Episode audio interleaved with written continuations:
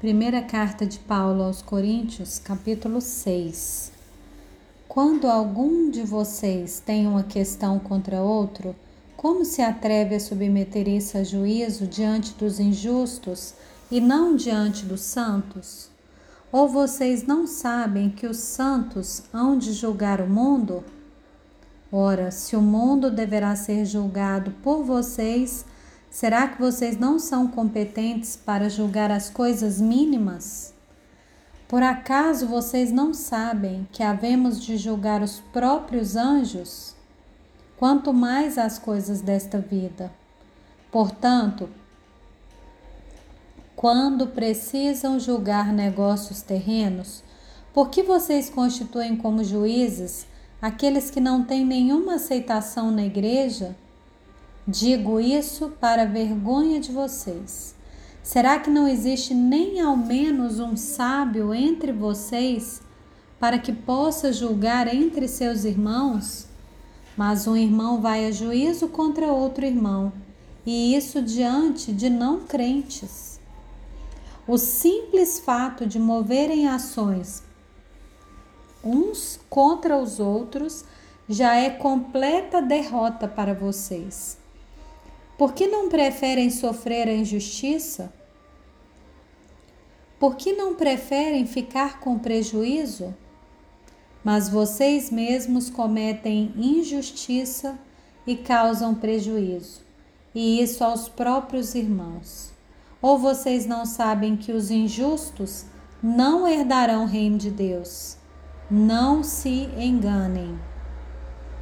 Nem imorais, nem idólatras, nem adúlteros, nem afeminados, nem homossexuais, nem ladrões, nem avarentos, nem bêbados, nem maldizentes, nem roubadores herdarão o reino de Deus.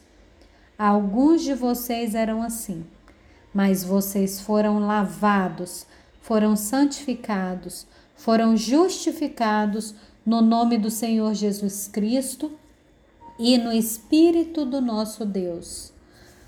Todas as coisas me são lícitas, mas nem todas convêm. Todas as coisas me são lícitas, mas eu não me deixarei dominar por nenhuma delas. Os alimentos são para o estômago e o estômago existe para os alimentos mas Deus destruirá tanto o estômago quanto os alimentos. Porém, o corpo não é para a imoralidade, mas para o Senhor, e o Senhor para o corpo.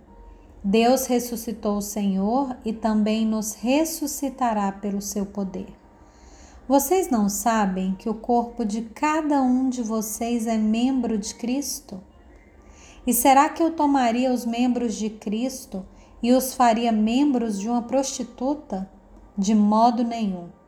Ou não sabem que o homem que se une à prostituta forma um só corpo com ela? Porque, como se diz, os dois se tornarão uma só carne. Mas aquele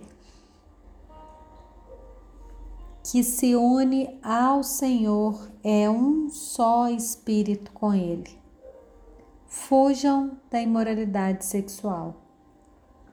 Qualquer outro pecado que uma pessoa cometer é fora do corpo, mas aquele que pratica imoralidade sexual peca contra o próprio corpo. Será que vocês não sabem que o corpo de vocês é santuário do Espírito Santo?